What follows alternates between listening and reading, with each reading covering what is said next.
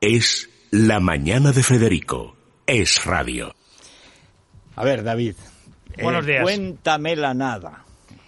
Empate a uno de la selección en ese partido en el Johan Cruyff Arena, en el Amsterdam Arena que conocemos todos, sobre todo desde que el Madrid ganó allí la, la séptima, que es cuando Sí. más color cogió aquí en España. Oh. Fue un partido, sinceramente, por tramos muy aburrido, muy lento. Eh, Holanda tiene bastante poco que ofrecer. De hecho, marcó el gol y, y poco más. Tuvo una ocasión al final, porque tampoco es muy entendible cómo Luis Enrique, yo.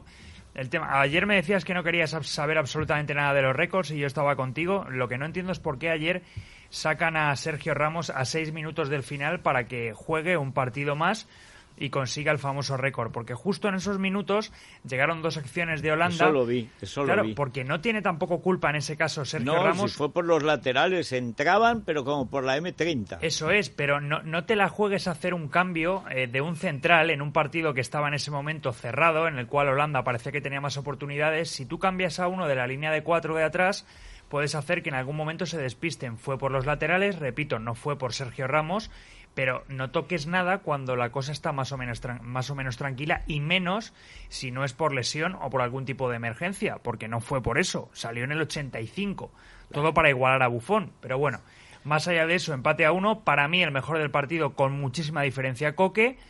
Y a partir de ahí estamos viendo una selección que toca bien el balón, pero que para mí le falta mucha verticalidad. Asensio no está nada bien, por ejemplo.